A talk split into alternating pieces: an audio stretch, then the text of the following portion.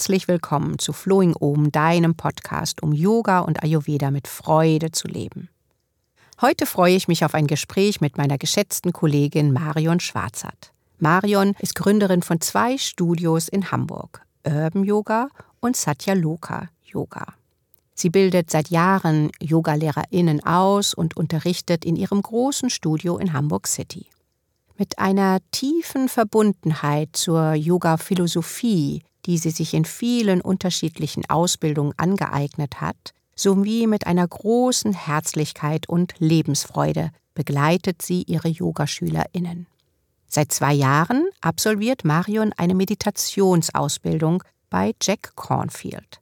Heute freue ich mich auf diese ganz besondere Kollegin. Yoga Freundschaft. Liebe Marion, danke, dass du dir heute Zeit genommen hast und zu Gast im Flowing Om Podcast bist. Möchtest du meine Vorstellung noch ergänzen? Nein, vielen Dank. Du hast so schöne Worte gefunden, da weiß ich gar nichts mehr zu sagen. Ich freue mich dabei zu sein. Vielen Dank. Ich freue mich sehr, dass du meine Einladung angenommen hast, weil ich mich mit dir sehr verbunden fühle, sehr dankbar bin, dass ich immer wieder bei dir im Studio unterrichten darf und wir uns als Kolleginnen und Studioinhaberinnen immer gut austauschen können. Das ist wahr. Das tut auch gut. Das stimmt. Wir beide kennen die gesamte Vielfalt des Yogas und haben so unseren persönlichen Weg gefunden. Auch du hast unzählige Fort- und Weiterbildungen absolviert und dabei gibt es immer wieder besondere Begegnungen. Jack Cornfield ist für dich so eine Persönlichkeit. Was ist denn das Besondere an dieser Ausbildung? Da muss ich ein bisschen ausholen, wenn ich darf. Gerne. Ich habe aufgrund meiner Tätigkeit und meiner Arbeit mit drei Studios irgendwann mal einen Punkt erreicht, wo ich so ein bisschen meinen Sinn verloren hatte, sag ich mal so, wo, wo alles ein bisschen viel war und hatte für mich beschlossen, ein Sabbatical zu machen. Und dieses Sabbatical sollte eigentlich daraus bestehen, dass ich durch die Welt reise, sitze, meditiere und staune und sollte im Oktober 2020 stattfinden. Wir wissen ja, dass im März 2020 die Welt sich auf den Kopf gedreht hat. Das heißt, das Sabbatical war für mich vom Tisch aber es war der innere Wunsch, ganz unbedingt wieder zu Füßen eines Meisters zu sitzen, wie es im Yoga so schön heißt. Und mir fiel sofort kein anderer Meister ein als Jack Cornfield. Und ich kann noch nicht mal genau beschreiben, warum er, aber das war wie damals mit meinem Lehrer Mark Stevens so ein innerer Impuls, dem ich gefolgt bin. Und dann habe ich mich auf die Suche gemacht. Ich wollte natürlich gerne direkt bei Jack, jetzt vor Ort in Amerika, gerne was machen. Das ging dann nicht. Und die bieten, ich weiß gar nicht, ich glaube, wir waren die dritte Kohorte, das dritte Mal ein MMTCP, ein Mindfulness Meditation Teacher Training an. Und dort habe ich mich dann beworben, was ziemlich aufregend war, und habe dann, ich meine, Anfang 2021 dann diese zweijährige Ausbildung mit Jack und Tara Brach begonnen. Und besonders ist sie, weil sie weltweit ist. Und weil sie mit den zwei, ich denke mal, dass Tara auch dazu gehört, mit den zwei weltweit bekanntesten Vipassana-Einsichtsmeditationslehrern stattfindet. Und ja, also so ist es überhaupt dazu gekommen. Genau. Und das ganz große Besondere ist eben, dass wir eine weltweite Community sind von über 2000 Achtsamkeitsinteressierte und mit der Corona-Pandemie zu der Zeit auch Black Lives Matter ganz groß war und wir auch ein sehr großes, diverses Training in Mindfulness, was Rassen angeht, erleben durften. Das hört sich alles sehr spannend an. Wie stelle ich mir diese Ausbildung vor? Das geht natürlich online und dann seid ihr immer in dieser großen Gruppe oder teilt ihr euch auch nochmal untereinander in kleinere Gruppen und tauscht euch dort aus? Genau, schön, dass du nachfragst. Nein, natürlich nicht, das ginge gar nicht. Also wie gesagt, wir sind über 2000 Teilnehmer. Das ist von einer großen Organisation von Jack und Tara begleitet, von Sounds True. Ich weiß nicht, ob jemand das kennt. Und unterteilt in Mentorgruppen. Und das Wunderbare daran ist, dass die Mentorgruppen wirklich klein sind. Das heißt, wir haben eine sehr individuelle kleine Betreuung gehabt. Wir waren nur sechs mit einer Mentorin und glücklicherweise sogar mit einer deutschen Mentorin. Das heißt, wir haben die Ausbildung dann trotzdem die ganzen Videos. Also man kriegt einmal im Monat Videos mit Talks von Jack und Tara. Dann kriegt man Aufgaben, die zu erfüllen sind, Buchempfehlungen und immer ein Live-Broadcast mit irgendeinem bekannten Achtsamkeitslehrer, wo unter anderem auch Eckart Tolle oder Rick Hansen dabei gewesen sind. Und man hat einmal im Monat Mentor-Group-Treffen mit seiner Mentorin, wo wir dann geübt haben, Talks zu halten, Meditationen anzuleiten, Fragen oder Rückfragen zu der Praxis gestellt werden konnten. Und einmal im Monat auch eine Peer Group, also aus der Mentorgruppe, dass wir Peers uns getroffen haben und dort auch nochmal geübt haben. Also es war wirklich eine sehr intensive, sehr transformierende Zeit. Viel Arbeit, muss ich gestehen. Also es war wirklich sehr intensiv, aber auch sehr verändernd. Also mich hat die Ausbildung sehr verändert. Und diese Veränderung hat sicherlich auch eine Auswirkung auf deine Yoga-Praxis, oder? Absolut. Also ich meine, ich weiß nicht, vielleicht liegt es auch im Alter. Meine Yoga-Praxis hat sich im Laufe der Zeit, das kannst du vielleicht auch bestätigen, verändert sich sowieso. Also sie ist von als ich mal jünger war, von Power Yoga und Inside Flow doch sehr viel ruhiger geworden und sehr viel bewusster geworden. Aber durch die Achtsamkeitspraxis nochmal on top wirklich viel mehr Wert darauf lege, wahrzunehmen, was jetzt gerade ist. Dass ich nicht irgendeiner Form entsprechen möchte, noch nicht mal der, die ich gerne hätte, in einer Asana beispielsweise, sondern wirklich hineinspüre, was ist jetzt gerade, was brauche ich, was braucht mein Körper und wie du auch weißt, die Asana-Praxis ja nicht nur die Yoga-Praxis ist, sondern durch die Achtsamkeitsausbildung viel mehr die Achtsamkeits- und Yoga-Praxis in meinem Alltag noch Platz finden konnte. Also ich sehr viel mehr in Bewusstheit und im Moment Yoga wirklich ganzheitlich noch mehr in meinen Alltag integriert habe, als ich das vorher schon hatte. Und hättest du dafür ein Beispiel für so einen Achtsamkeitsmoment in deinem Alltag? Mmh ja, ähm, eigentlich ganz viele. Es ist immer sehr interessant, wenn ich zum Beispiel aus dem Studio, ich habe ein Studio in der Hamburger City und muss dann immer mit dem Auto zu mir nach Hause fahren. Und wer die Hamburger City kennt, es ist ein echtes Vergnügen, von dort dann irgendwie nach draußen zu fahren. Und wenn ich im Auto sitze und schon bei der zweiten Ampel bemerke beispielsweise, dass die Gelassenheit, die ich eben auf der Matte so schön für mich gefunden hatte, dort schon wieder verloren habe, ist das ein guter Moment gewahrt zu werden, dass es vielleicht noch nicht zu tief ist. Also dass ich dann eben merke, dass ich im Moment jetzt gerade wieder aus diesem ganz bei mir sein hinausgefallen bin und mich dann aber auch relativ schnell wieder zurückholen kann. Also sprich mir sehr schnell viel mehr bewusst wird, wie ich mich wieder in Gedanken, in Konzepten oder in irgendwelchen Empfindungen verliere. Ich weiß nicht, ob die Antwort klar ist oder ob sie hilfreich ist. Das, das ist sehr hilfreich und können wir uns alle gut hineinversetzen in diese Situation. Und bestimmt fließen auch solche Elemente der Ausbildung und solche Achtsamkeitsimpulse ganz direkt in deinen Yoga-Unterricht ein. Du hast ja schon gesagt, dass unser Unterricht mehr ist als Asanas. Und hast du dafür auch noch Beispiele? Ja, das ist ganz interessant. Also ich habe das gar nicht so bewusst wahrgenommen, aber wir machen beispielsweise immer Anfang des Jahres eine 30-Tage-Challenge, so nennen wir das um die Leute auch zu motivieren, wirklich diese guten Vorsätze, die sie haben, vielleicht auch umzusetzen und nehmen dafür täglich kleine Videos auf, also innerhalb des Teams.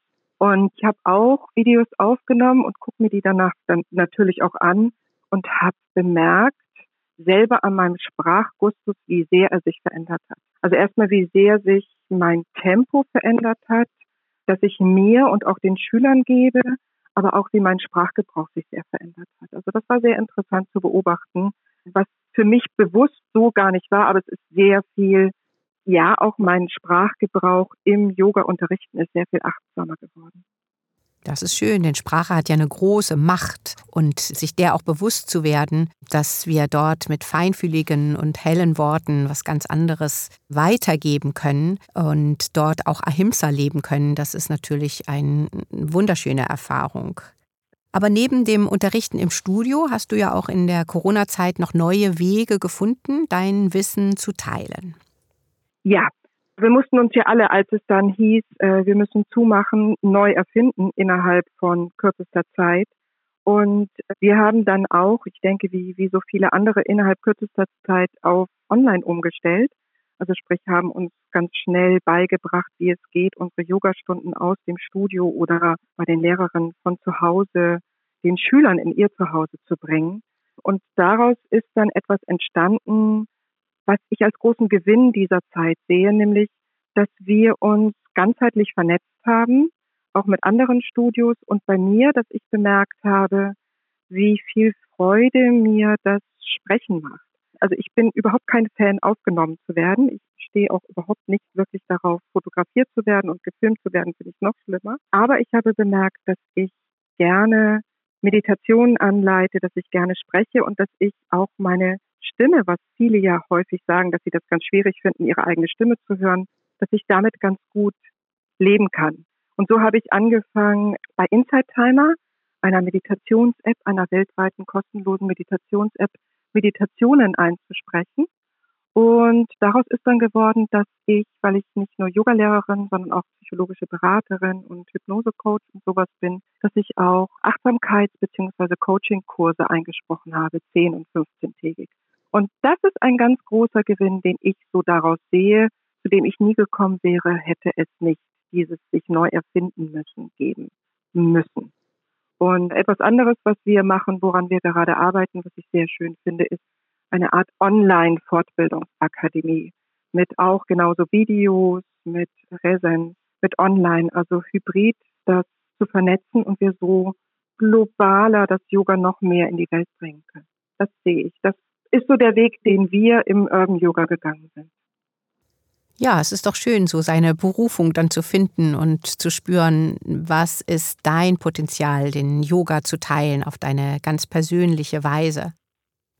Am Ende des Gespräches frage ich meine Gäste immer, welche Schwingung, welche Ethik und welche Ideen des Yogas sie schätzen, leben und teilen wollen. Was ist es bei dir? Hm. Es geht, so groß. Ich denke, ja, ähm, ich beantworte es mal mit dem, was bei uns im Studio sichtbar ist.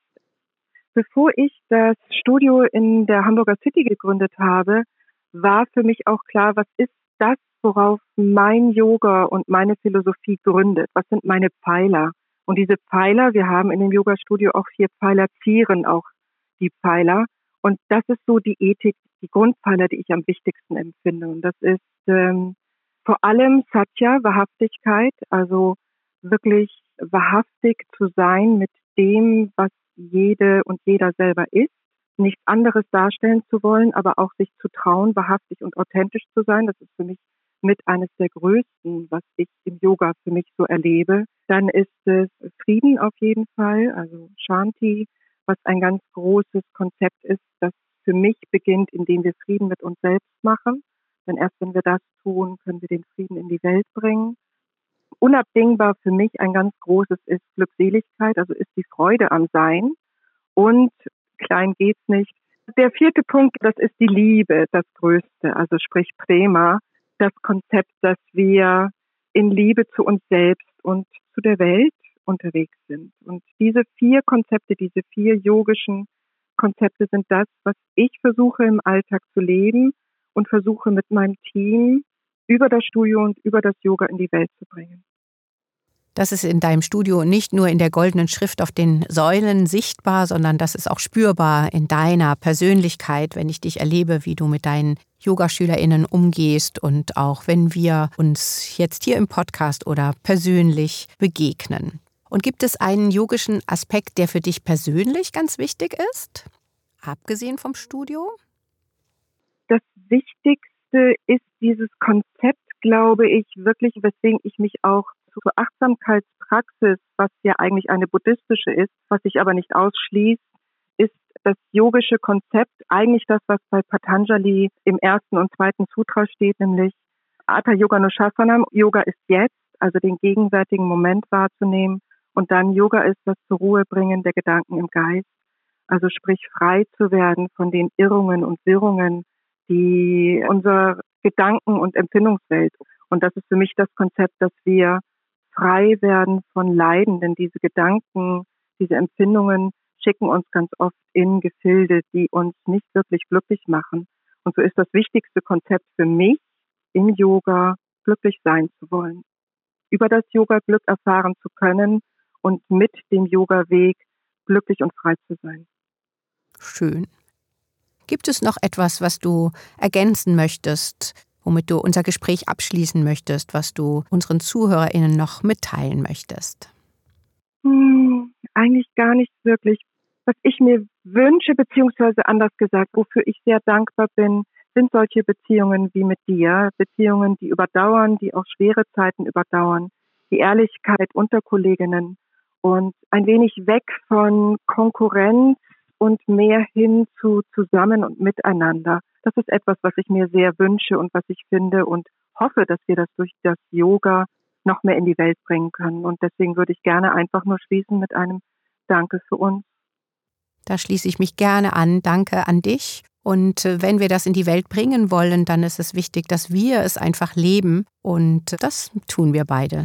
Ich sage ein großes Dankeschön. Danke für dieses Gespräch und danke für unsere Freundschaft. Danke dir.